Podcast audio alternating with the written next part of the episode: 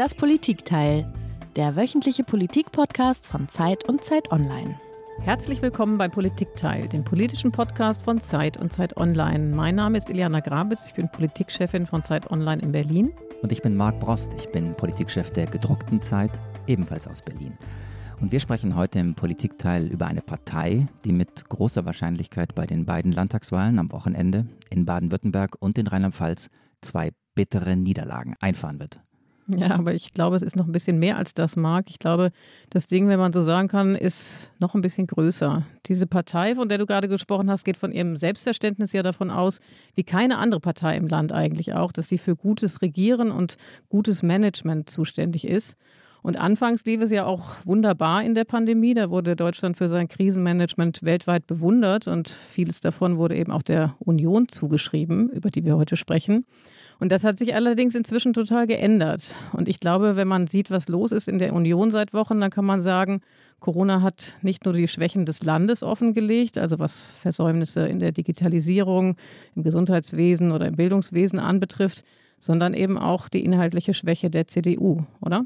Jetzt hast du sie schon gesagt, Eliana, die drei Buchstaben CDU und damit den Namen der Partei, um die es heute geht. Und jetzt könnte man ja als Nicht-CDU-Wähler sagen, naja, was geht mich die Krise dieser Partei an? Ist doch wurscht. In einer Demokratie kommen und gehen Parteien. Und nach 16 Jahren Merkel-Regierung ist es vielleicht auch nur gut, wenn die CDU mal wieder in die Opposition muss. Aber dem würde ich entgegenhalten, die Krise der CDU geht auch Nicht-CDU-Wähler was an, denn sie hat Folgen für das Parteiensystem, für die Gesellschaft und am Ende womöglich auch für die Demokratie. Und deswegen reden wir heute darüber, denn die Zutaten dieser Krise, die Ursachen dieser Krise, die sind gefährlich weit über die CDU hinaus. Und die Folgen der Krise, die sind es auch. Ja, und äh, hinzu kommt, wir stehen ja eben nicht nur vor zwei wichtigen Landtagswahlen, sondern wir befinden uns auch im Superwahljahr, in dem eben eine sehr wichtige Bundestagswahl ja stattfinden wird im September. Und mit dieser Wahl geht auch was zu Ende. Das ist die Amtszeit von Angela Merkel, die uns 16 Jahre als Regierungschefin begleitet hat. Und deswegen wird jetzt Bilanz gezogen. Und Teil dieser Bilanz ist eben auch, dass das Land dann doch nicht so gut dasteht, wie wir das alle irgendwie dachten. Ja, und das hat auch Corona offengelegt, oder? Ja, und das Dramatische für mich und ich glaube für viele ist, dass es ja da wirklich um die großen Zukunftsfragen geht. Also wie gewinnt man den Kampf gegen den Klimawandel? Was ist notwendig, um Deutschland auf die Herausforderungen dieses Jahrzehnts und ja der gesamten nächsten Jahrzehnt vorzubereiten? Und wie müsste und könnte eine sinnvolle Politik wirklich aussehen? Auch das wollen wir heute besprechen. Hier im Politikteil, da reden wir ja immer abwechselnd mit unseren Kollegen Tina Hildebrand und Heinrich Wefing eine Stunde mit einem Gast über ein Thema. Und unser heutiger Gast bringt wirklich alles mit, um über die CDU, die Krise, das Land und die Zukunft zu sprechen. Walter Kohl ist äh, der Sohn des früheren Bundeskanzlers Helmut Kohl. Er weiß also genau, wie Politik funktioniert. Er selbst ist aber dann gar nicht in die Politik gegangen, jedenfalls sehr lange nicht, sondern er ist ein ziemlich erfolgreicher Unternehmer geworden. Er kennt also beide Welten, die Welt der Wirtschaft, die Welt der Politik. Und er weiß, wie beide aufeinander blicken. Das ist ja in der jetzigen Situation, in diesen ganzen Affären, auch ein interessanter Punkt. Wir beide äh, kennen uns schon eine ganze Weile, Walter Kohl und ich. Deswegen weiß ich, dass er auch einen ganz besonderen Blick auf Menschen hat. Das finde ich jetzt in dieser Phase auch sehr interessant. Und er ist, letzter Punkt von mir, mit einer Koreanerin verheiratet, kennt sich daher unternehmerisch, weil sie gemeinsam ein Unternehmen gehabt haben, das in Korea und auch im asiatischen Raum tätig war. Er kennt sich bezogen auf die Corona-Krise, ähm, also ganz genau damit aus, was die Bundesregierung gerade äh, hätte tun können, hätte lernen können und warum man sich vielleicht so schwer getan hat, vom asiatischen Krisenmanagement zu lernen. Ja, ähm, Herr Kohl, wir beiden kennen uns noch nicht so lange. Wir haben aber vorgestern Abend, als wir uns für den Podcast verabredet haben, einmal kurz miteinander telefoniert und ich bin jetzt sehr neugierig und freue mich umso mehr auf unser Gespräch. Herzlich willkommen beim Politikteil, lieber Herr Kohl. Vielen herzlichen Dank. Guten Tag. Auch Herr Kohl hat wie all unsere Gäste ein Geräusch mitgebracht, das uns zu unserem Thema heute hinführen soll.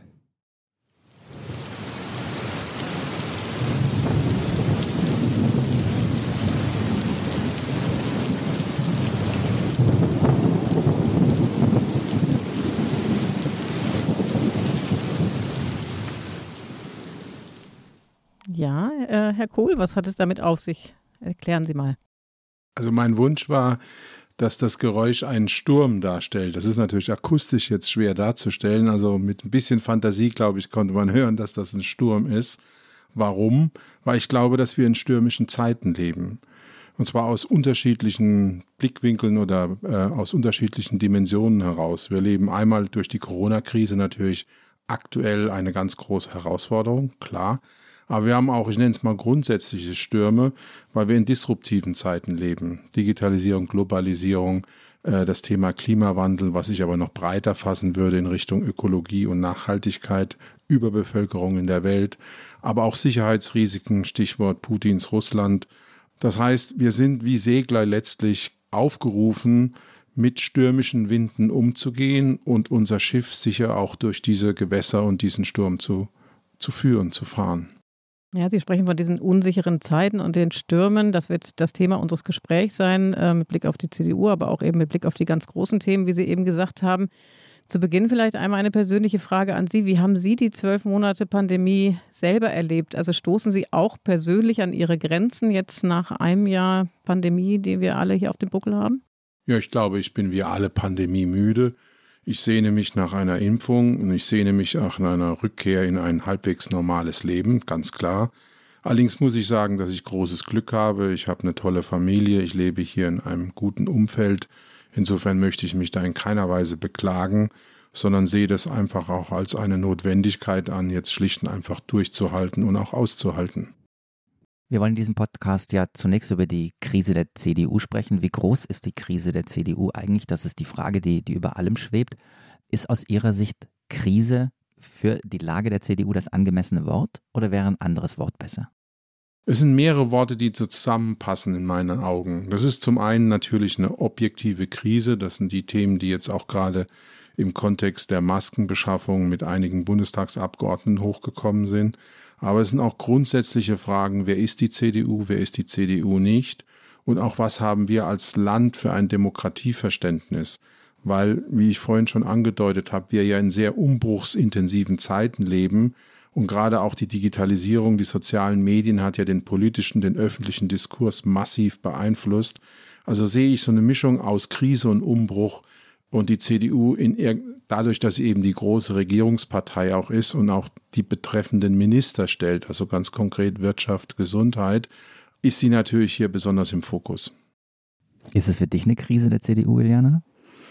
Naja, es ist ja so, wenn man sich äh, das Wort Krise auf der Zunge zergehen lässt, hat man den Eindruck, äh, im Moment sprechen wir, glaube ich, so viel von Krise wie vielleicht noch nie zuvor.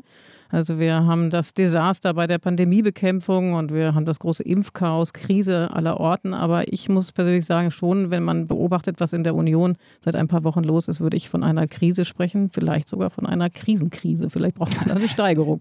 Krisenkrise ist ein super Wort, aber du hast recht, es ist im Augenblick so, der Journalismus kann sich vor äh, Superlativen, glaube ich, nicht retten. Ne? Chaos, Desaster, Versagen.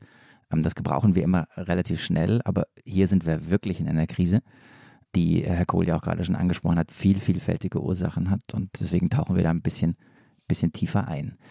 Ich würde gern zu Beginn etwas aus einem Zeitungsartikel vorlesen, stammt aus dem Handelsblatt und lautet wie folgt.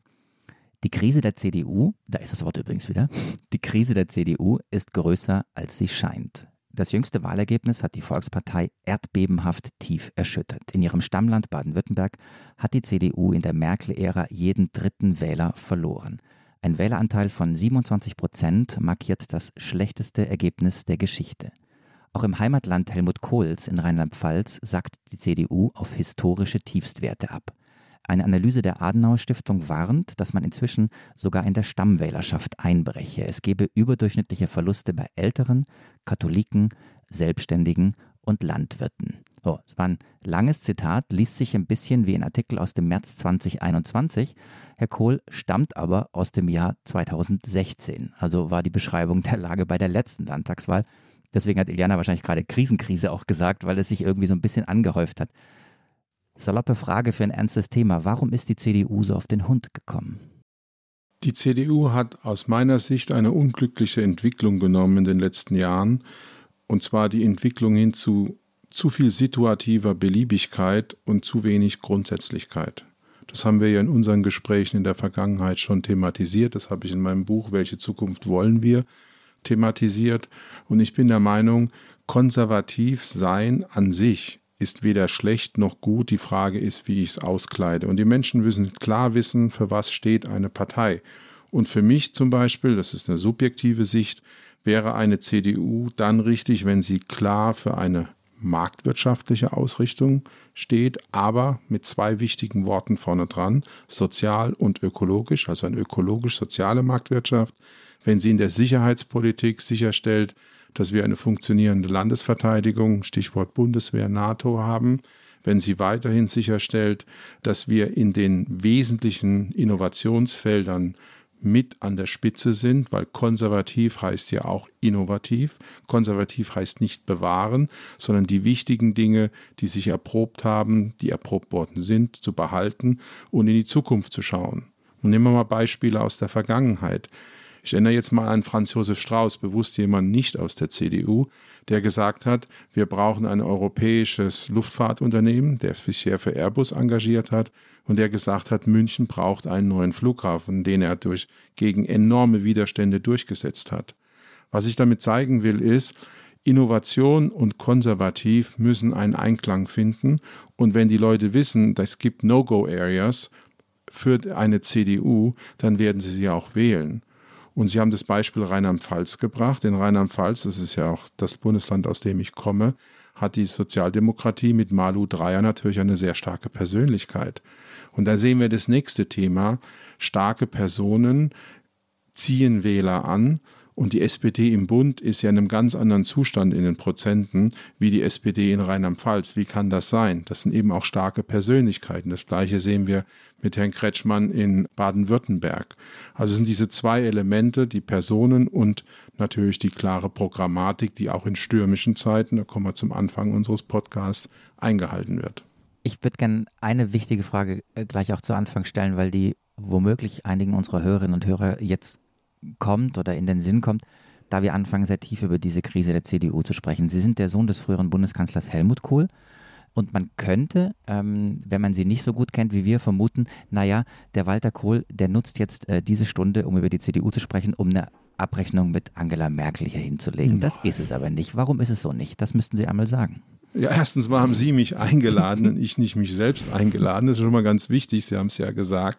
Und zum Zweiten bin ich absolut gegen ein Bashing von Leuten. Und äh, warum bin ich dagegen? Machen wir es konkret an der Pandemie fest. Wie die Pandemie kam, waren wir alle unvorbereitet. Alle. Und da kann man auch meiner Meinung nach einzelnen Verantwortungsträgern, ob das jetzt eine Bundeskanzlerin ist oder ein Bundesminister, per se mal keinen Vorwurf machen. Die komplette westliche Welt war nicht vorbereitet. Dann kann man natürlich diskutieren, warum waren wir nicht vorbereitet, aber das lassen wir. Es ist ja auch vieles richtig gemacht worden, Stichwort Konjunkturpakete und ähnliche Themen. Es ist auch viel schief gelaufen. Was wir meiner Meinung nach erreichen sollten, ist, wir sollten die Diskussion entgiften wir sollten uns nicht an persönlichen Dingen abarbeiten, sondern wir sollten das in den Vordergrund stellen, was wichtig ist, nämlich das Lernen aus der Krise und ganz wichtig auch das Lernen aus den Strukturproblemen und Herausforderungen, die wir haben.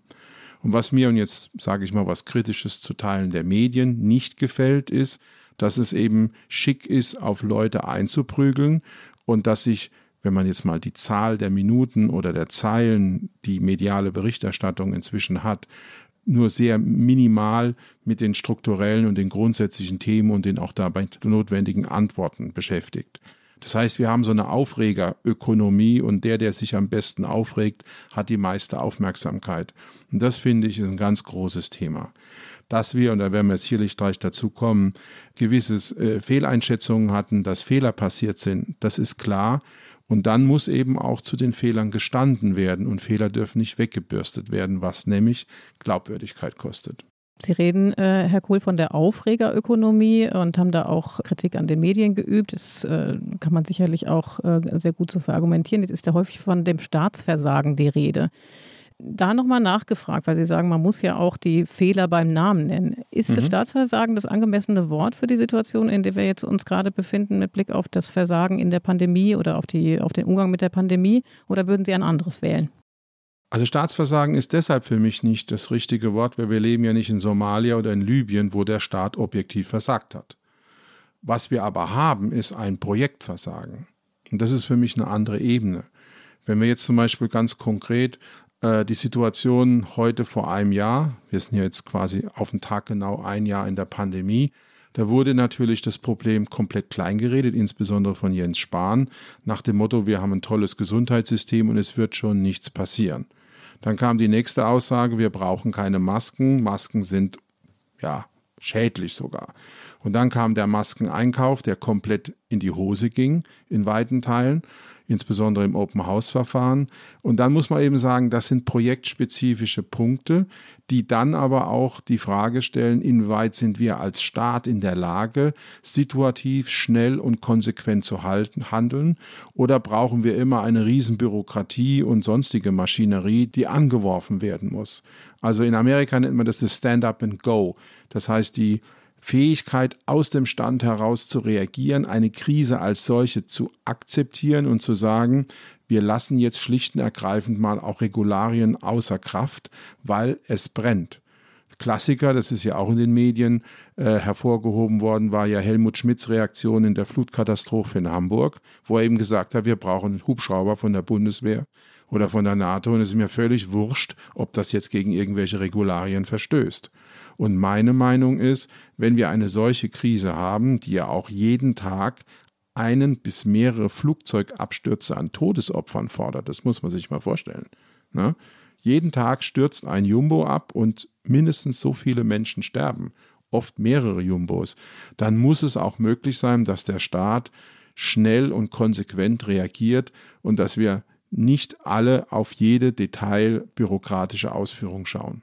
Aber wie erklären Sie sich das? Das ist jetzt extrem spannend. Wir sind in einer Herausforderung. Sie haben vorhin, das fand ich auch richtig gesagt, ähm, wir waren alle nicht wirklich vorbereitet und konnten uns die Dimension nicht vorstellen. Aber nach einem Jahr Pandemie ist ja einiges klar geworden. Und was Sie jetzt angemahnt haben, ist entschlossenes Handeln. Wie erklären Sie sich als Unternehmer, der auf die Politik blickt, aber eben auch als jemand, der politische Strukturen kennt und mhm. auch politische Entscheidungen mitbekommen hat? Wie erklären Sie sich das? Woher kommt das? Das hat viel mit Führung zu tun. Das hat viel damit zu tun, wie ich ein Problem angehe. Gehe ich ein Problem führen von vorne an oder gehe ich ein Problem finden von Konsens an? Und wenn es kritisch ist und wenn in Anführungszeichen der Sturm bläst, kann ich eben nicht alle Taskforce, Arbeitskreise und so weiter und so fort äh, erstmal arbeiten lassen. Da muss ich schnell handeln. Ich gebe Ihnen ein Beispiel aus der persönlichen Vergangenheit unserer Familie. Wenn im Herbst 1989 wenn mein Vater sich nicht einfach hingesetzt hätte und gesagt, so, wir machen jetzt ein Zehn-Punkte-Programm, das ja berühmterweise auch auf der Reiseschreibmaschine meiner Mutter getippt worden ist, dann wären sicherlich viele Dinge nicht passiert. Das ist für mich Führen von vorne. Und das ist auch das, was Menschen, also Bürger in dem Fall, Bürger und Bürgerinnen meiner Meinung nach mit Selbstverständlichkeit verlangen in einer Krise. Denn dafür haben wir Regierung, dafür haben wir Autoritäten. Und ich finde auch Autoritäten wichtig und richtig, in der richtigen Dosierung natürlich, in einer Krisensituation. Wenns Haus brennt, diskutiere ich auch nicht mit der Feuerwehr, sondern sage einfach, macht. Und das ist genau das Problem, was ich in der Pandemie immer wieder erlebt habe, was dann überspitzt zu einem Staatsversagen ausgerollt wurde, was meiner Meinung nach falsch ist oder überzogen ist, dass eben keine klaren Entscheidungen gefällt worden sind. Und ich gebe Ihnen ein Beispiel. Wir haben im April und Mai Unmengen Masten bekommen. Warum konnte man die nicht schlicht und ergreifend, was weiß ich, für Zehnerpack für ein Euro über die Discounter verkaufen? Die sitzen in jedem Dorf. In jedem Dorf gibt es Supermärkte, die haben Warenwirtschaftssysteme, die haben alles komplett da. Und dieses, dieses Denken jenseits der eigenen Dimension, das hat mir hier enorm gefehlt. Zweites Beispiel, wenn ich ein Unternehmen wie BioNTech äh, unterstütze, was völlig richtig war in der Impfstoffentwicklung, und es ist ja ein Research-Unternehmen, dann kann ich doch nicht von dem gleichen Unternehmen mit einer solchen Größenordnung erwarten, dass die eine Weltklasse-Leistung parallel hinbringen in der Produktion. Da muss man doch mal überlegen im Sommer, wie kriegen wir die Produktion gehandelt? Was müssen wir tun? Zur Not macht der Bund eine, äh, eine eigene GmbH auf und kauft schlicht und einfach Produktionseinheiten und, und sagt, okay, wir setzen hier ein Interimsmanagement ein und wir ziehen ein Maximum an Produktion durch. Und das ist für mich der Punkt, der einfach in vielen Punkten auch dann bei den Menschen zu, zu Missverständnissen und zu Sorge geführt hat, dass man gemeint hat, es wird nicht geführt. Es gibt keine Autorität, die die Sache in der Hand hat war vor dem Hintergrund, Sie haben gesagt, mehr Führung wagen. Gerade in der Krise ist das wahnsinnig wichtig. Jetzt ähm, nach meiner Beobachtung war das ja immer so oszillierend. Also man hat geführt und dann hat man immer wieder versucht, die äh, Ministerpräsidenten natürlich einzubinden, die Parlamente einzubinden, um natürlich auch eine ähm, äh, quasi die Akzeptanz seitens der Bevölkerung zu bekommen für die harten Einschnitte, die man vornehmen musste. Ist das im Nachhinein gesehen ein Fehler gewesen, dass ähm, man eben auch immer den Konsens mit den Ministerpräsidenten der Länder gesucht hat? Nein, das ist kein Fehler. Die Frage ist für mich auf einer anderen Ebene. Können wir uns eine rechtliche Struktur erlauben, wo ja Gesundheitsthemen föderal, sprich in den jeweiligen Ländern oder Regionen aufgehängt sind, wenn wir eine Pandemie haben? Das ist ein in sich logischer Kurzschluss in meinen Augen. Und die Problematik ist, wir haben ein Jahr Pandemie. Es ist offensichtlich, dass wir in einer föderalen Struktur im Angesicht oder in der Lösungsnotwendigkeit einer solchen Pandemie große Reibungsverluste haben, auch völlig unterschiedliche Perspektiven. Ein Land Mecklenburg-Vorpommern hat eine ganz andere Touristikdimension wie zum Beispiel Hessen oder sowas. Das heißt, hier muss doch irgendwann auch mal klar sein, wir können nicht endlos viele Runden drehen, sondern wir müssen dann einfach mal sagen, okay, für die Zeit dieser Pandemie setzen wir gewisse Dinge außer Kraft. Wir setzen zum Beispiel außer Kraft, dass Entscheidungen in einem breiten Konsens gefällt werden müssen, weil es nicht geht. Sie können in einer Krise nicht endlos viele Rücksprachen halten. Also ich als Unternehmer weiß, wenn es hart auf hart gekommen ist, musste ich, beziehungsweise meine Frau und ich in dem Fall, weil wir beide die Führungskräfte, die Gesellschafter waren, wir mussten vorangehen, wir mussten unser Risiko auch nehmen, persönliches Risiko um dann eben durch diese stürmischen Gewässer durchzukommen. Und das hat man meiner Meinung nach viel zu wenig getan. Und das zweite Thema ist, wir haben viel zu wenig Vernetzung zwischen den Institutionen. Also für mich stellt sich das so dar, dass es an zwei Dingen mangelt. Zwei Begriffe, die Sie direkt und indirekt jetzt äh, benutzt haben. Das eine war mangelnde Führung und das andere ist, äh, es fehlt an Mut. Ja. Mut und Entschlossenheit oder Entschiedenheit, ähm, die eine Krisensituation verlangt. Jetzt hat die CDU sich ja immer besonders auf die Fahnen geschrieben, dass sie zwei Dinge gut kann. Das haben wir in der Anmoderation, Eliana hatte es, glaube ich, gesagt, schon erwähnt. Gutes Regieren und gutes Management. Und gutes Management bedeutet eben auch gutes Krisenmanagement. Wie konnten ausgerechnet der CDU diese Managementfehler unterlaufen? Das kann ich Ihnen nicht beantworten, weil ich nicht Teil der Entscheidergruppe bin und die Innensicht nicht kenne. Ich kann nur als Bürger, als Beobachter von außen sagen, dass eben eine Vielzahl von Fehlentscheidungen und Fehleinschätzungen äh, passiert ist und dass gerade im Bereich des Bundesgesundheitsministeriums der Eindruck entsteht, dass die Fehler immer die anderen machen. Und das finde ich problematisch. Ne? Wenn wir jetzt ein Impfproblem haben, dann ist es ein Länderproblem. Wenn die Beschaffung der Impfstoffe nicht funktioniert, ist es ein Industrieproblem. Ja? Wenn wir jetzt in Bonn jede Menge am Landgericht äh, Prozesse äh, haben wegen der Maskenbeschaffung, dann sind die bösen Lieferanten schuld. Das sind immer die anderen schuld. Und das ist für mich ein Führungsproblem. Wenn ich führe, übernehme ich Verantwortung, dann nehme ich auch Verantwortung für das, was schiefgelaufen ist. Und es ist ja ohne weiteres zu argumentieren. Ich kann ja sagen, Leute, in der Situation war die, war die Sachlage so, ich hatte so und so viele Stunden Zeit zu entscheiden und ich habe mich entschieden. Ich würde sagen, die allermeisten Leute werden das verstehen. Aber das ist ja nicht passiert.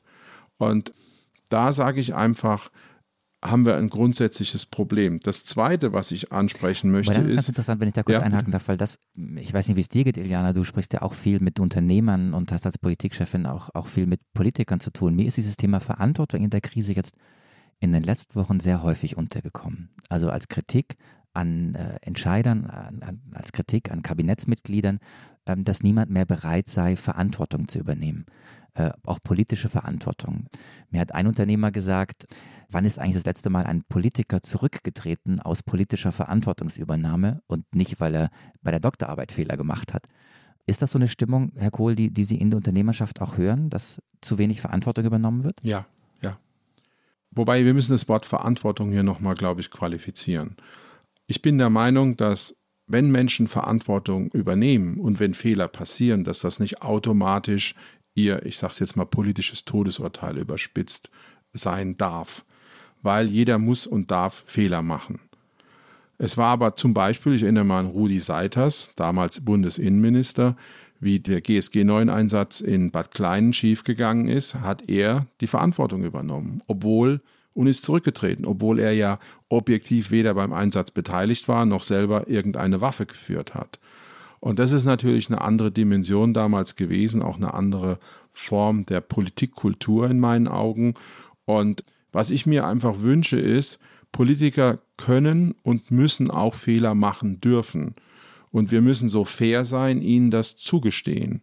Aber es muss gleichzeitig auch ein Konsensus herrschen, dass ab einem gewissen Punkt eben auch die politische Verantwortung übernommen werden muss. Und das hat auch was mit gesundem Menschenverstand und auch was mit Umgangsformen zu tun. Und ich glaube, das ist auch eine große Problematik in den letzten Jahren, dass einfach auch diese Umgangsformen und dieses gegenseitige sich abstechen, so habe ich es jedenfalls wahrgenommen in vielen Fällen, immer mehr zugenommen hat. Und was ich mir einfach wünsche, ist eine Versachlichung. Und das ist auch der Hauptgrund, warum ich heute an diesem Podcast mitmachen möchte, weil ich möchte dazu beitragen, nicht einen Aufreger zu produzieren, sondern einfach mal die Themen benennen, die wirklich wichtig sind und die Themen auch so diskutieren, dass wenn man sie so umsetzen würde, das Vertrauen und Rückhalt in der Bevölkerung entsteht und dass wir diese Begriffe wie Staatsversagen ad acta legen können. Weil am Ende des Tages leben wir in einem guten Land und wir haben viele Möglichkeiten, unsere Zukunft zu gestalten. Und wir sollten es auf Deutsch gesagt uns nicht selber schwer machen und es auch dann, um mal jetzt einen Pfälzer Ausdruck zu verwenden, verdummbeuteln. Sie haben gesagt, Sie möchten ein bisschen gegen die Aufregung sprechen und haben auch eine Lanze dafür gebrochen, dass Politiker Fehler machen können dürfen. Diese Woche, jetzt würde ich an dieser Stelle gerne nochmal den Bogen schlagen zu der aktuellen Debatte um die Union, gab es jede Menge Aufregung und jede Menge Fehler sind auch offenkundig geworden, mhm. wenn wir eben an die äh, Korruptionsaffäre, den Korruptionsskandal um die Maskenbeschaffung denken und die Bundesabgeordneten, die sich daran bereichert haben. In diesem Zusammenhang haben manche Kritiker sogar Erinnerungen an die Spendenaffäre ähm, heraufbeschworen. Diese Spender haben mir diese Summe anvertraut, unter der Voraussetzung, dass die Spender nicht genannt werden. Das waren deutsche Staatsbürger, die in gar keiner Branche etwas zu tun haben mit Regierungshandeln, die bei mir helfen wollten. Und ich habe nicht die Absicht, deren Namen zu nennen, weil ich mein Wort gegeben ja, habe. Nur zum Verständnis, haben Sie denn diese Schecks persönlich äh, Nein, die haben in Empfang genommen? Nein, ich habe keine Schecks bekommen, Sie haben es eben gerade selber gesagt, mhm. sondern die Spender haben Bargeld äh, gebracht und das ist ins Adenauerhaus gebracht worden. Ja, das muss man nicht weiter erläutern, Herr Kohl. Das war Ihr Vater Helmut Kohl äh, mit einer Stellungnahme zu der Spendenaffäre. Wie ich eben schon gesagt hatte, war das diese Woche wieder im Gespräch. Und zwar sagte die CDU-Fraktionsvize Gitta Konnemann, sprach davon, äh, bezogen auf die Vorwürfe gegen einzelne Abgeordnete jetzt, äh, dass das die schwerste CDU-Krise seit der Spendenaffäre sei. Ist das legitim, dieser Vergleich? Ich würde sagen, hier werden Krisen miteinander verglichen ohne einen gemeinsamen Maßstab. Ich schätze Frau Konnemann sehr und äh, ich kann auch verstehen, wo sie herkommt, aus ihrer Wahrnehmung. Und aus ihrer Wahrnehmung sagt sie dann richtigerweise, so extrem wie jetzt hat das Pendel das letzte Mal so ausgeschlagen. So würde ich das übersetzen.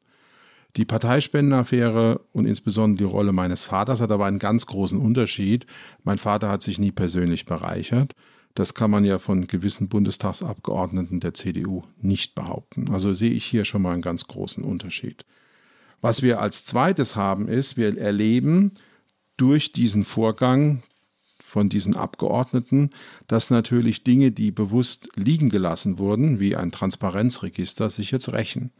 Und das führt mich ja wieder zu meinem anderen Punkt zurück. Dinge, die wir aufschieben und die wir erledigen müssen, ob das jetzt sachpolitische Themen sind wie die Digitalisierung oder eben auch Themen wie ein richtig funktionierendes Transparenzregister, holen dich irgendwann ein. Und das ist ein großes Problem, auch gerade in der CDU im Augenblick, dass jetzt diese Dinge die Partei einholen. Ich persönlich finde es ziemlich unmöglich, was diese Abgeordneten getan haben. Es ist auch gut, dass sie jetzt aus der Partei und aus ihrem Amt ausscheiden. Und es muss ein heilsames Thema sein für die Zukunft, für alle Abgeordneten aller Parteien, dass es klare, transparente und öffentlich einklagbare Spielregeln gibt. Und das führt natürlich dann auch dazu, dass zum Beispiel auch ausländische Finanzierung von Parteien, wir haben ja da auch ein Beispiel im Bundestag, auch nicht akzeptabel sind. Und dann sind wir wieder in dem Punkt Transparenz, Klarheit, Vertrauen und dann schließt sich der Kreis. Nur ganz kurz, weil Sie sagten, ähm, es gibt einen Unterschied zur Spendenaffäre, ähm, weil Ihr Vater sich nicht bereichert hat.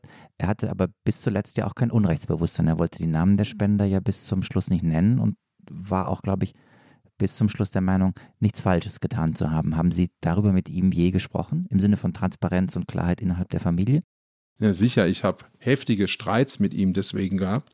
Ich habe ihn immer wieder aufgefordert und gebeten, dass er seine Position verändert. Das hat aber zu gar nichts geführt und die, die meinen Vater gut kannten, wussten, dass ab einem gewissen Punkt eben eine Meinung eine Meinung ist und das bleibt so und ich war immer sehr, sehr kritisch was diese Haltung angeht. Und diese Haltung hat ja auch bei uns familiär zum Teil schlimme Spuren hinterlassen. Der Suizid meiner Mutter ist ja auch mit der Parteispendenaffäre verbunden. Die persönlichen Schäden und Opfer, die mein Bruder und ich ertragen mussten an öffentlichem Mobbing, an, an allen anderen Themen, die ja auch nicht angesprochen werden, waren schon sehr, sehr umfangreich. Und ich habe bis heute an dieser Stelle keinen Konsensus mit meinem Vater. Ich fand sein Verhalten damals falsch. Aber wenn er nicht wollte, dann wollte er nicht und dann war das eben so. Wie erklären Sie sich als Außenstehende? Sie sind ja kein aktiver äh, CDU-Politiker, wenngleich Sie äh, seit einiger Zeit Mitglied in der Partei sind. Wie erklären Sie sich als Außenstehender die Häufung von Fällen gerade jetzt? Ja gut, äh, die Gelegenheit, dieser Maskenbeschaffung war natürlich ein Unikat. Das haben wir ja normalerweise nicht. Wir haben einen CDU-Bundesgesundheitsminister. Wenn es ein SPD-Bundesgesundheitsminister gewesen wäre, wäre es vielleicht ganz anders gekommen. Aber das ist jetzt auch müßig in der Spekulation. Und äh, es ist eben mangelnde strukturelle Kontrolle, Stichwort Transparenzregister. Und ich finde es gut, dass diese Fehlfahrt, dieses, dieses Fehlverhalten jetzt hochgekommen ist. Ich finde es auch gut, dass es thematisiert wird und ich hoffe, dass es dann auch schnell abgeschlossen werden kann. Die CDU-Bundestagsfraktion hat ja einen Termin gesetzt, dass alle sich erklären müssen und das finde ich der richtige Schritt. Bundesernährungsministerin Klöckner steht wegen eines umstrittenen Videos mit einem Nestle-Manager weiter in der Kritik. Kritiker werfen Klöckner vor, für Nestle zu werben und sich von der Industrie vereinnahmen zu lassen. Karin Strenz, CDU-Bundestagsabgeordnete aus Mecklenburg-Vorpommern. Sie soll jahrelang über eine Lobbyfirma Geld aus Aserbaidschan erhalten haben. Und dennoch war sie in dem Land als Wahlbeobachterin im Auftrag des Europarates unterwegs. Der Vorwurf unangemessener Lobbyarbeit steht im Raum, auch weil Amtor Aktienoptionen erhielt, die er allerdings nicht einlöste. Ja, das war jetzt eine Aneinanderreihung von Korruptionsfällen ähm, aus den Reihen der CDU. Grünen-Chef Robert Habeck äh, hat mit Blick auf diese Häufung der Korruptionsfälle von einem strukturellen Problem der CDU gesprochen. Würden Sie sagen, dass die CDU vielleicht auch als wirtschaftsnahe Partei besonders anfällig ist oder äh, könnte das jede andere Partei genauso betreffen? Also ich glaube, dass das jede andere Partei genauso betreffen kann und je mehr Macht eine Partei hat, also konkret Regierungsverantwortung, desto größer ist natürlich auch das Potenzial, dass sowas passiert. Wenn Sie eine kleine Randpartei sind, die per Definition niemals in eine Regierung kommt, dann sind sie natürlich auch viel weniger im Fokus von Leuten, die sowas instrumentalisieren wollen. Und gerade weil die CDU als größte deutsche, also CDU, CSU, die Union, als größte deutsche Partei und letztlich als die letzte große Volkspartei, wenn man es mal so rum betrachtet, ähm, sich auch präsentieren will, muss sie hier einem besonderen Maßstab genügen. Und deshalb ist ja meine Kritik vorhin gewesen, dass die CDU, CSU das Transparenzregister verschleppt haben. Das sage ich ganz konkret. Und meine weitere Kritik ist, man muss auch parteiintern Mechanismen haben, die im Vorfeld sowas aufdecken und sozusagen eine Innenrevision würde man das in einem Unternehmen nennen und nicht erst warten, bis irgendwelche äh, journalistischen Nachforschungen oder externe Quellen das dann aufdecken. Und das ist meiner Meinung nach ein Strukturproblem, dass man das nicht richtig gemacht hat. Aber die Kritik von Herrn Habeck, na gut, das würde ich auch ein Stück weit unter Opposition sehen. Das finde ich überzogen.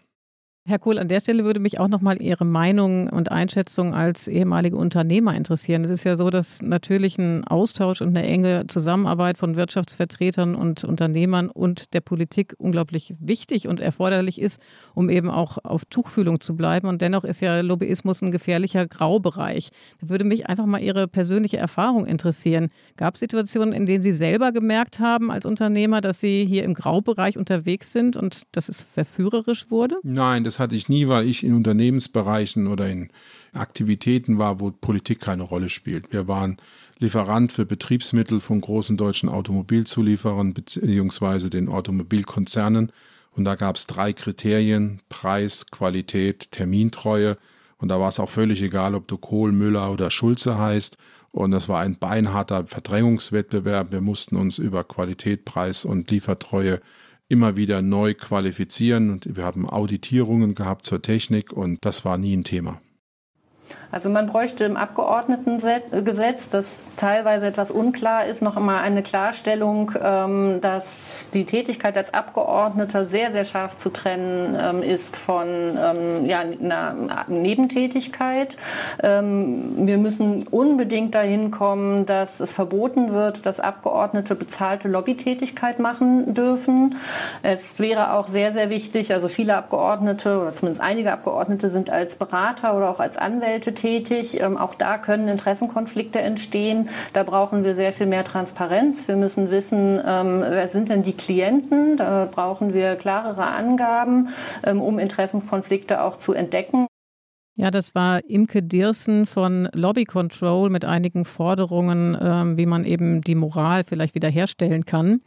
Reicht das Ihrer Ansicht nach aus? Also am Ende geht es ja auch darum, eben die Moral tatsächlich wiederherzustellen, also das Wohlverhalten der Politiker in irgendeiner Weise zu garantieren. Kann man das überhaupt? Das äh, sieht man ja in der Wirtschaft mit dem Corporate Governance Codex, dass es am Ende eigentlich vor allen Dingen immer bei Appellen bleiben kann, oder? Ja, das Thema Moral ist natürlich ein sehr schwieriges, weil es dann schnell zur Moralkeule wird muss man sehr aufpassen. Und die, die die Moral predigen, sollten dann auch selber moralisch sein. Und das ist dann die nächste Frage, ob das der Fall ist. Aber zurück zu der Aussage aus dem Einspieler eben. Wir erleben hier eine Situation, dass wir eine Abwägung treffen müssen. Auf der einen Seite soll das Parlament ein Spiegel der Gesellschaft sein. Da sind wir, glaube ich, alle einer Meinung. Ne? Absolut. So, ja. Auf der anderen Seite, wenn das, was die Dame in der Form gesagt hat, umgesetzt wird, können Freiberufler, Handwerker, Unternehmer nie ins Parlament, weil es nicht geht. Ne, ich bin jetzt ein Handwerker, habe hier zum Beispiel ein großes Baugeschäft. Machen wir es mal ganz praktisch. Ne? Und jetzt sage ich wunderbar, ich gehe für, es ist völlig egal, welche Partei, Grüne, CDU, FDP, äh, auf die Liste und ich will ins Parlament. Und dann hat dieser Mensch im Parlament eine wie viel Stunden Woche, muss sich komplett aufreiben, hat auch hohe familiäre Belastung, das können Sie mir glauben. Das habe ich lange genug erlebt. Und gleichzeitig darf er sich um die Firma, die er ja dann im Zweifelsfall aufgebaut hat, 100% nicht kümmern. Wie soll das funktionieren? Also es ist unheimlich leicht, solche Forderungen zu stellen, ich sage jetzt mal im abstrakten Raum, aber wenn man sich auf die Lebensrealität von Menschen einstellt, dann ist es eben nicht mehr so eindeutig. Und wir brauchen hier ein sowohl als auch. Es ist natürlich offensichtlich, dass gewisse Dinge nicht gehen, da brauchen wir, glaube ich, gar nicht drüber diskutieren. Aber jetzt sozusagen ins andere Extrem zu verfallen, dann kann ich nur noch Menschen im Parlament haben, die entweder so viel geerbt haben, dass sie nie wieder arbeiten müssen, oder die einen Beamtenstatus haben, wo sie auf Deutsch gesagt vier, acht oder wie viele Jahre frei machen können und gesichert wieder in ihren alten Job zurückkehren. Das heißt, diese Einseitigkeit der Diskussion wird auch nicht zu einem Ziel führen. Und am Ende geht es um eine gesunde Abwägung und es geht darum, und das ist für mich ein ganz einfaches Prinzip, was ich mal als Controllingleiter in einem großen Unternehmen, das auch, wie ich reingekommen bin, Probleme hatte, entwickelt habe. Ich habe gesagt, alles, was du tust, muss ich jederzeit ans schwarze Brett hängen können. Schlagartig war das Problem geklärt. Da brauchen wir keine großen Register und irgendwas, sondern wir brauchen einfach nur das Verständnis, wenn ich etwas tue, dann muss ich das ans schwarze Brett hängen können. Und ich glaube, das wäre vielleicht ein pragmatischer Ansatz, um mal in eine lösungsorientierte Diskussion zu kommen und nicht einerseits Dinge zu verlangen, die unrealistisch sind und auf der anderen Seite Dinge blockieren aus Angst, wir haben keine gute Lösung. Das schwarze Brett, äh, Herr Kohl, ist der wunderbare äh, Übergang und die wunderbare Überleitung zu einer kleinen Rubrik, die wir hier. Ähm, Iliana, jetzt musst jetzt lachen. Also ich bin, Ahnst du, in welche Richtung ich absolut, das jetzt drehe? Ich bin immer, immer wieder überrascht, was du für neue Herleitungen hinbekommst. Das ist super. Also wir haben eine, wir haben eine kleine Rubrik ähm, hier bei uns äh, im Politikteil, die heißt Flop 5. Da geht es darum, äh, die fünf Klischees ans schwarze Brett dieses Podcastes zu hängen. Die fünf Klischees, die man äh, nicht mehr hören will, die einem so richtig auf den Keks gehen. Wie gesagt, das ist das schwarze Brett des äh, Politikteils. Und deswegen jetzt an dieser Stelle die Rubrik.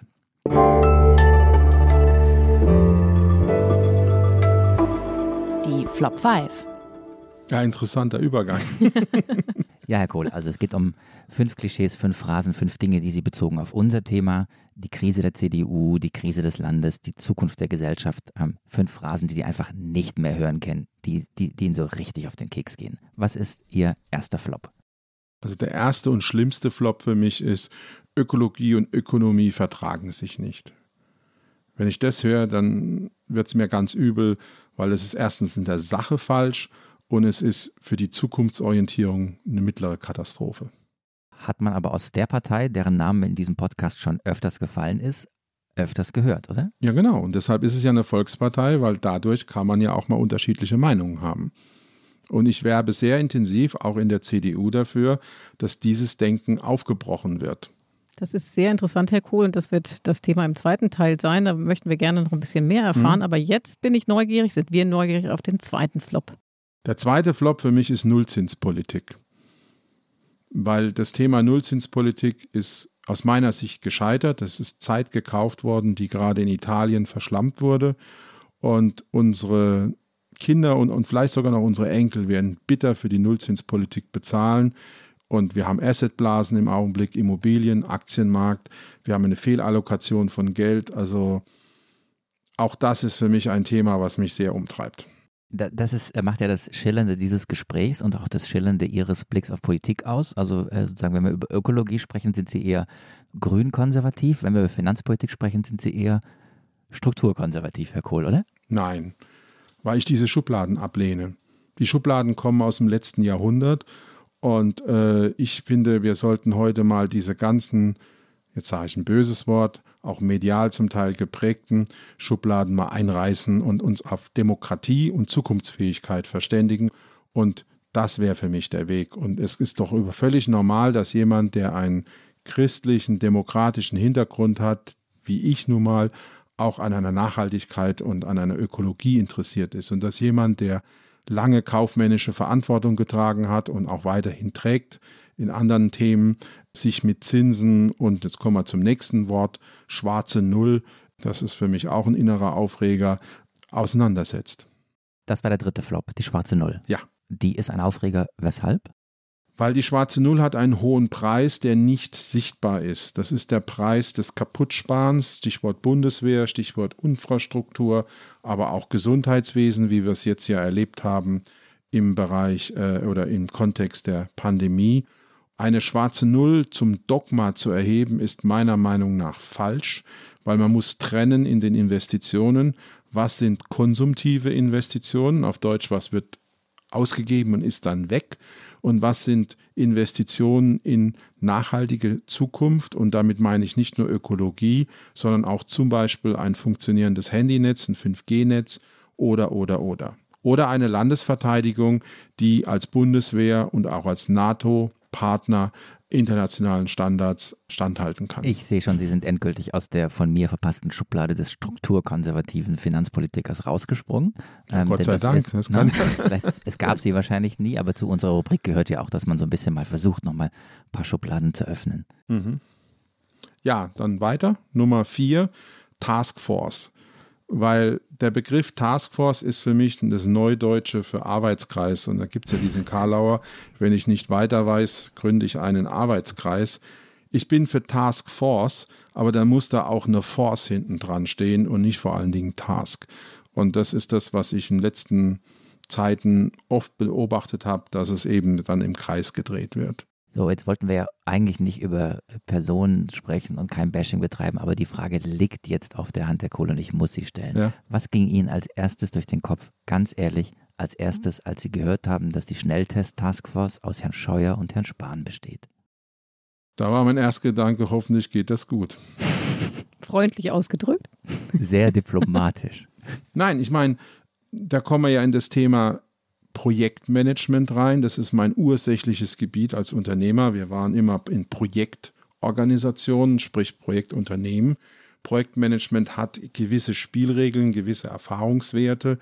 Und gerade jetzt kommen wir wieder auf das Thema Handlungsfähigkeit des Staates. Der Staat muss beides können in seiner Struktur, in seiner Verwaltung. Er muss in der Lage sein, kontinuierlich zu verwalten. Das sind also die ganz normalen Tätigkeiten. Aber er muss auch die Fähigkeit haben, in einer Krise in ein konsequentes Projektmanagement umzuschalten, situativ. Und dabei gesellschaftliche Ressourcen aufzunehmen und zu lösen oder einzubringen, besser gesagt. Was meine ich damit? Wenn wir zum Beispiel so und so viele hundert Millionen oder gar Milliarden Masken bestellen, dann hat es keinen Sinn, dass die in irgendwelchen Lagern rumliegen, sondern was wir brauchen ist, wir brauchen einen Verteilmechanismus, wir brauchen Projektmanagement. Und dann sollten wir nicht aufs Geld gucken, weil das ist ja verrückt, an Masken zu sparen. Im Sinne von, eine Apotheke gibt dann drei oder fünf Masken raus und dann gibt es dann sechs Euro dafür für die Apotheke. Da kann ich nur den Kopf schütteln. Sondern wir haben ja Distributionssysteme im Einzelhandel. Wir haben Discounter, wir haben Unternehmen, die flächendeckend Drogeriemärkte, die Republik versorgen.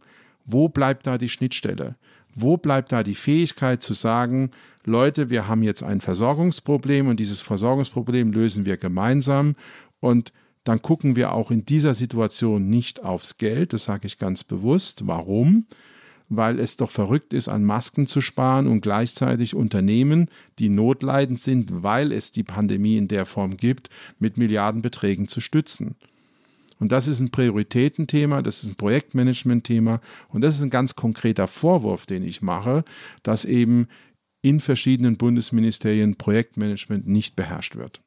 Also das heißt in der Nutshell, wir brauchen mehr Force als Taskforce und brauchen einfach mehr Führung. Man merkt Ihre Leidenschaft bei der Thematik und merkt da, glaube ich, auch sehr gut, wie Ihr äh, Unternehmergeist dadurch schimmert bei den Antworten. Ähm, Ihr fünfter Flop, Herr Kohl. Ja gut, wenn ich jetzt mit der Zeit spreche und Herr Prost hat es mir ja schon in den Mund gelegt im Vorgespräch, dann habe ich meinen den Lieblingsbegriff alternativlos. Ist klar, der muss ja kommen, sonst wären Sie enttäuscht. Warum sage ich das? Es gibt immer Alternativen. Ich sehe das anders. Alternativlos ist für mich ein Totschlagargument. Es ist auch ein Stück weit, ich sage es jetzt mal ganz bewusst, unehrlich, weil es ja die eigene Meinung allen anderen überstülpt. Wenn die Aussage ist, ich sehe keinen anderen Weg, dann bin ich dabei. Aber alternativlos hat ja so eine Art objektiven Charakter nach dem Motto, es geht nichts anderes. Und da habe ich ein Problem mit. Das heißt, dass in dieser Krise einfach auch eine Art von Politikmodell und Führungsmodell an ein Ende gekommen ist, oder? Nein, das ist, das wird Führungsmodelle und Politikmodelle wiederholen sicher. Nein, es geht schlicht und einfach um die Frage, bin ich bereit, auch mal outside the box, das gibt es keinen deutschen Ausdruck leider Gottes dafür, zu denken. Die Engländer haben zum Beispiel die Impfkampagne durch Unternehmer managen lassen. Und die Erfolge geben ihnen ja recht. Ich meine, wer hätte heute vor einem Dreivierteljahr geglaubt, dass Deutschland einen Impfdurchsatz von, ich glaube, jetzt sind es sechs oder sieben Prozent oder sowas in der Größenordnung Stand heute ist und in England sind sie wesentlich weiter. Wer hätte geglaubt, dass ein Land wie Chile oder die USA deutlich weiter ist im Impfen wie die Bundesrepublik Deutschland. Und das sollte uns doch zu denken geben, dass wir eben diesen Stand-up and Go in dieser Form ein Stück weit verloren haben, dass wir uns neu aufstellen müssen und dass wir vor allen Dingen begreifen müssen, was sind die konkreten Fehler? Und da kann es nicht sein, dass in einer Pandemiesituation Föderalismus in der Struktur der 50er Jahre noch gelebt wird. Damals gab es vielleicht keine Pandemien, ich weiß es nicht. Aber wenn wir eine nationale Bedrohung haben, dann müssen wir ihr auf nationaler Ebene unter Einsatz aller Ressourcen auch begegnen können. Und zwar schnell und intensiv. Wir sind jetzt bei den strukturellen Lehren aus der Pandemie und der Frage, was sind eigentlich die wichtigsten Themen im, in diesem Jahr? Was ist auch die entscheidende inhaltliche Auseinandersetzung, äh, um die es bei dieser Wahl äh, im Herbst auch gehen wird? Die Zwillingsschwester oder na, das, das, das Spiegelbild des Versagens ist die Reform. Und äh, über Staatsversagen wollten wir vorhin nicht sprechen, ein anderes Wort vielleicht, aber Ralf Brinkhaus, der CDU-Fraktionschef, hat jetzt eine Staatsreform ins Spiel ja. gebracht als strukturelle Lehre aus der Pandemie. Was denken Sie darüber? Finde ich einen sehr guten Vorschlag. Und es gibt ja schon konkrete Ideen. Also ich erinnere hier an das Buch Neustart von Thomas Heilmann und von der Nadine Schön, mit denen ich auch beide, mit beiden habe ich über das Buch geredet. Kann ich jedem nur empfehlen.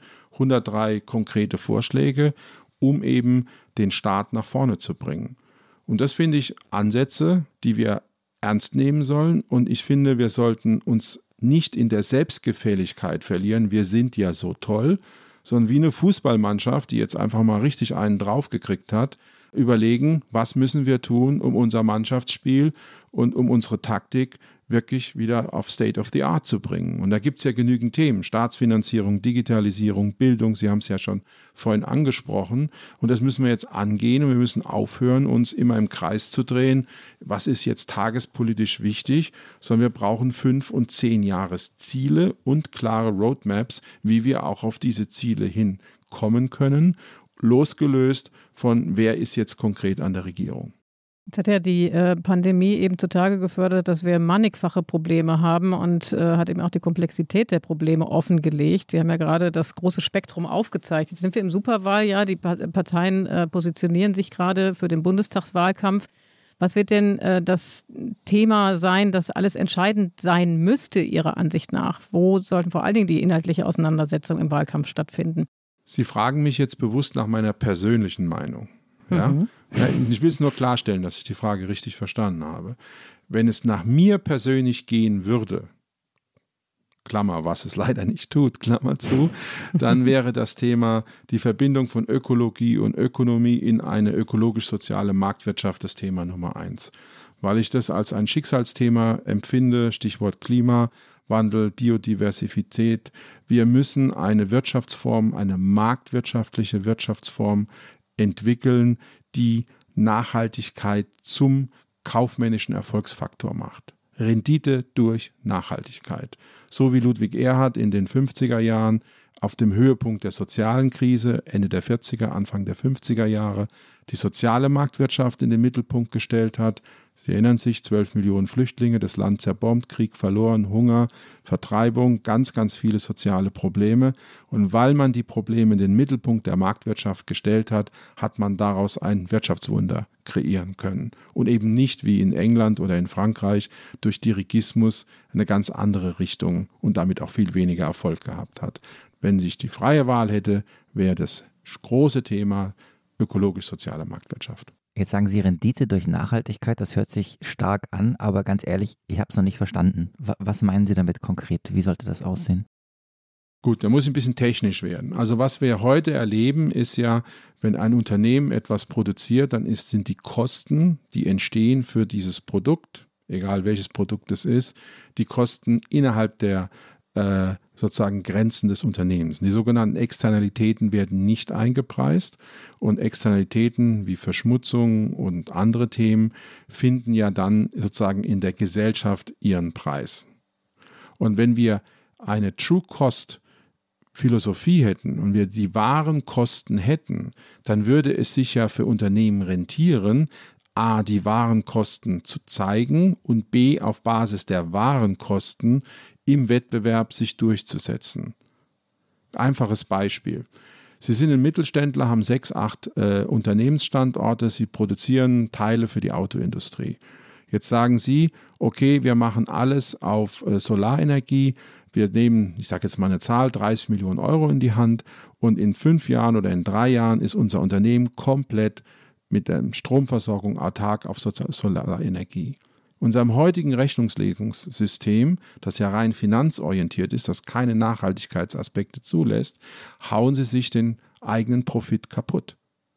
Wenn Sie das Gleiche als Vorstandsvorsitzender eines großen DAX-Wertes machen, zerstören Sie Ihr EBIT, beschädigen Ihre Börsennotierung oder Ihre Börsenbewertung besser gesagt und werden wahrscheinlich in zwei Jahren, wenn Ihr Vertrag wieder ansteht, nicht verlängert. So, was heißt das? Wir reflektieren externe Effekte nicht sauber in der Erfolgsrechnung. Und wir haben das ja schon gezeigt im sozialen Bereich, weil wenn wir uns jetzt mal zurückbeamen in die frühen 50er, könnte man ja sagen, mein Gott, diese ganzen Sozialkosten, das wird ja nur dazu führen, dass die deutsche Wirtschaft nicht wettbewerbsfähig ist. Das ist ja das klassische Argument. Und das genaue Gegenteil ist passiert weil wir haben sozialen Frieden dadurch bekommen. Wir haben viel weniger Streiks, viel weniger Probleme wie zum Beispiel in England oder Frankreich, den damaligen großen Wettbewerbern gehabt. Und wir konnten eine riesen Aufbauleistung hinlegen. Und meine These ist, wir können das heute in der Ökologie wiederholen, wenn, ein ganz großes Wenn, wir bereit sind, auch die Rechnungslegung und damit die Grundlagen kaufmännischer Entscheidungen zu modernisieren. Wir haben heute die Situation, dass wir einen Rechnungslegungsdenker aus den 1950er und 60ern haben für die Probleme der 2020er. Und das passt einfach nicht mehr zusammen.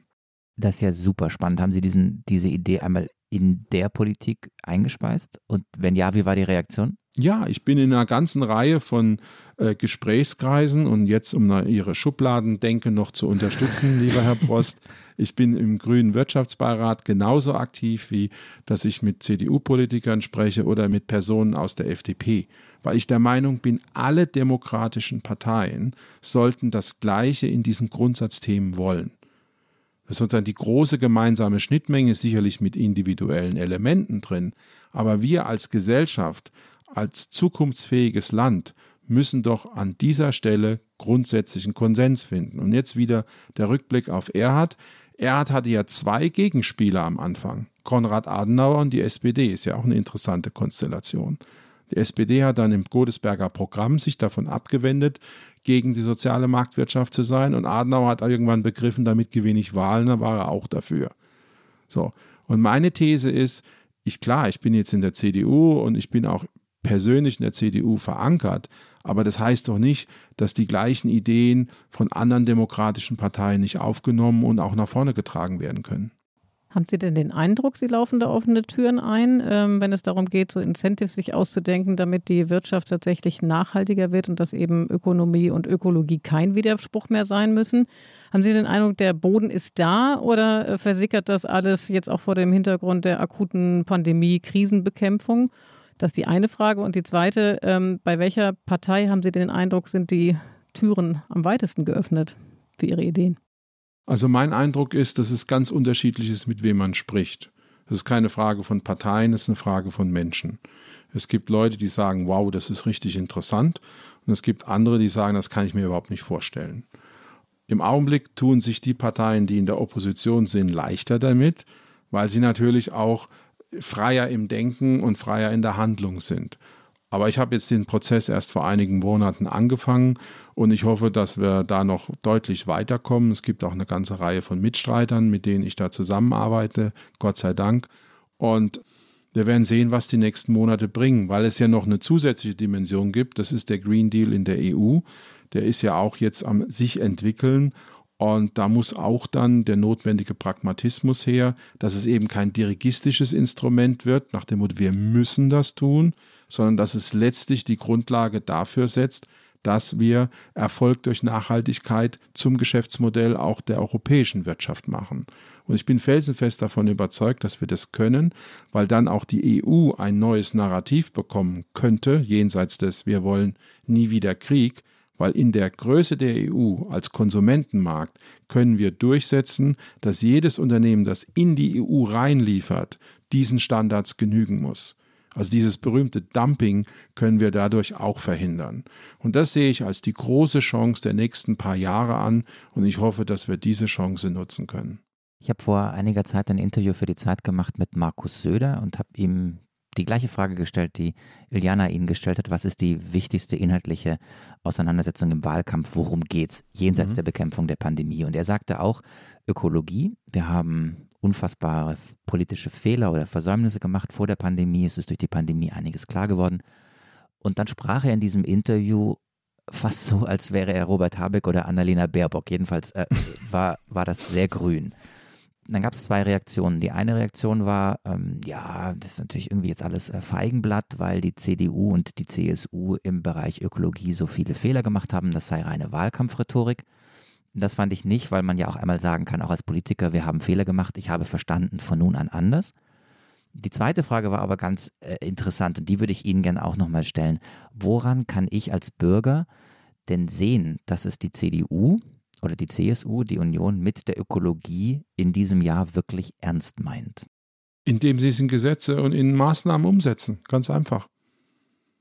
Woran merke ich als Bürger, dass Regierung agiert, indem es mich betrifft?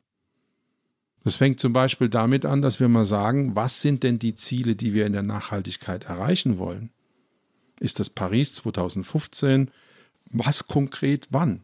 Und die nächste Frage ist, wie können wir Unternehmen Unterstützung geben, sich auch in ihrer Geschäftsmodellsentwicklung auf diese Ziele einzustellen? Was gibt es an Benchmark? Was gibt es an Best Practice? Wieso sind, nehmen wir mal jetzt auf der Ebene der großen Konzerne, Unternehmen, die, ich gehe jetzt mal in anderen Bereichen, Digitalisierung, fortschrittlich sind, so an der Börse bewertet und traditionelle Unternehmen haben für jeden Euro Gewinn eine viel niedrigere Börsenbewertung. Das sind doch Punkte, die wir einfach mal aufgreifen müssen, weil die resultieren ja auch in Arbeitsplätze, die resultieren in soziale Sicherheit. Ich komme zum Beispiel aus Ludwigshafen, das ist die Stadt der BSF. Wenn Sie sich den BASF-Aktienkurs der letzten 15 Jahre anschauen, dann ist der alles andere als ein Outperformer vom DAX, höflich ausgedrückt. Gleichzeitig aber sind ganz viele Unternehmen extrem abhängig von der Produktion der BASF, weil sie eben Grundlagen, zum Beispiel Plastikgranulate oder ähnliche Dinge, Kunststoffgranulate herstellt. Und da müssen wir insgesamt unsere Wirtschaft neu aufstellen und das begreife ich als eine Herausforderung von der Dimension, wie es die soziale Marktwirtschaft Anfang der 50er Jahre war. Und wenn wir diesen Transformationsprozess hinkriegen, den wir ja auch finanzieren könnten, wenn wir wollen, ja, dann haben wir doch ein Riesending getan für unsere Kinder und die nächsten Generationen danach. Und das ist die Aufgabe, die vor uns steht. Und wenn das eine CDU als Bannerträger sozusagen vorneweg wesentlich mitgestaltet, dann bin ich auch ganz sicher, dass sie in Prozentwerte von 35 bis 40 zurückkehren kann. Und dann ist ja die Frage, Sie haben zu Beginn des Podcasts gesagt, dass eben auch die Führungsriege entscheidend ist, die Personen, die die Politik machen. Jetzt hat äh, Marc eben von seinem Interview mit Herrn Söder gesprochen, der ja bekanntermaßen sehr ergrünt ist. Wen favorisieren Sie denn persönlich als Kanzlerkandidaten? Ihn oder den Kollegen Laschet? Ich habe da keinen Favoriten im Augenblick, weil ich von beiden zu wenig weiß. Und äh, ich werde mich auch nicht in diese Diskussion einschalten, weil am Ende des Tages ist die Person dann entscheidend, wenn sie was entscheidet. Und noch haben ja beide in dieser Form noch nichts entscheiden können. Und wenn Herr Söder das sagt, dass er die Ökologie als eines der zentralen Themen verstanden hat und es auch umsetzen will, dann bin ich mal bis zum Beweis des Gegenteils der Meinung, dass ich ihm glauben möchte. Dann haben wir eine Verabredung jetzt, Herr Kohl, ähm, für einen weiteren Auftritt im Podcast. Ich würde sagen, so ungefähr in einem Jahr. Dann ist die Bundestagswahl vorbei, dann ist nicht nur der Wahlkampf vorbei, dann ist vielleicht auch die Pandemie, also toi, toi, toi, vorbei. Ja, hoffentlich. Und dann können wir mal schauen, wie viel von dem, was wir jetzt besprochen haben und was Sie sich gewünscht haben, wirklich umgesetzt worden ist. Das können wir gerne machen. Wären Sie optimistisch? Ich bin Optimist. Wenn ich kein Optimist wäre, wäre mein Leben ziemlich miserabel. Ich glaube auch, dass zunehmend ein Konsensus ist, dass gerade ökologische Themen wichtig sind und dass das kein grünes Thema, um jetzt mal in Ihrer Schubladenmethodik zu bleiben, Herr Prost, ist. Das hat Sie getroffen, kann das sein? Das hat Sie so. Das habe ich jetzt gebraucht, Entschuldigung. Sondern es ist ein demokratisches Thema wollen wir hoffen, dass es so kommt. Wir wissen nicht, was eine neue Regierungskonstellation ist, aber meine Traumvorstellung ist, egal wer am Tisch sitzt, alle wollen das Gleiche im Grundsatz und dann wird es auch passieren. Sie bleiben Optimist, äh, Herr Kohl. Das ist mir sehr sympathisch. Von dem Optimismus würde ich mir auch gerne ein bisschen was abschneiden, werde es versuchen. Wir möchten uns an dieser Stelle bedanken für ein wirklich spannendes Gespräch, eine spannende Stunde mit Ihnen, aus denen zumindest ich nehme an, du Marc auch sehr viele äh, Impulse mitgenommen hat, neue Gedanken mitgenommen haben. Und alle Hörer und Hörerinnen, die Kritik haben oder Lob oder sonstiges Feedback oder Anregungen, die mögen uns bitte schreiben an unsere E-Mail-Adresse daspolitikteil.zeit.de. Und jeder Gast des Politikteils, Herr Kohl, bekommt auch von uns ein Geschenk. Ähm, das ist eine Tasse, eine Kaffeetasse, ähm, so ein richtiger Pott mit dem Logo des Politikteils äh, obendrauf. Den kann jede Hörerin und jeder Hörer auch im Fanshop des Politikteils erwerben. Die Adresse lautet shop.spreadshirt.de slash Zeit-Podcasts und Sie kriegen die per Post zugeschickt. Genau, und ähm, in der kommenden Woche sind wieder unsere beiden Kollegen Tina Hildebrand und Heinrich Wefing an dieser Stelle da und werden ein interessantes Gespräch führen. Und wer bis dahin Lust auf Podcasts hat, möge bitte einschalten bei den verschiedenen Angeboten, die auf Zeit Online zu finden sind und überall dort, wo es Podcasts gibt. Besonders äh, wollen wir empfehlen den äh, Was jetzt Nachrichten-Podcast, der täglich zweimal informiert über alles das, was in der Welt los ist. Und wir bedanken uns ganz herzlich bei den Kolleginnen und Kollegen, die diese Folge wieder möglich gemacht haben, bei Pia, Lena und Ole von Zeit Online und vor allem bei unserer Produktionsfirma, bei den wunderbaren Pool Artists. Und jetzt, Herr Kohl, ist eigentlich der Moment gekommen, an dem ich immer versuche, mich schwäbisch zu verabschieden. Sie wissen, ich komme eigentlich äh, aus Stuttgart oder aus der Nähe von Stuttgart. Iliana hat mir aber verboten, in diesem Podcast schwäbisch zu schwätzen. Deswegen frage ich Sie, wie sagt man eigentlich Tschüss auf Pfälzerisch? Aller Tschüss. Außerdem ist es pfälzisch, nicht pfälzerisch. Ah. Schaut, dann habe ich zwei Dinge gelernt. Nicht in Schubladen stecken und äh, landsmannschaftliche Dinge richtig aussprechen. Aller Tschüss, macht's gut. Das wäre jetzt richtig gut pfälzisch, ne? Dann sagen wir auch aller Tschüss, oder? Aller Tschüss finde ich auch gut. Aller Tschüss. Aller Tschüss. Dann wünsche ich Ihnen alles Gute. Machen Sie es gut. Bleiben Sie gesund. Danke. Tschüss. Sie auch. Tschüss.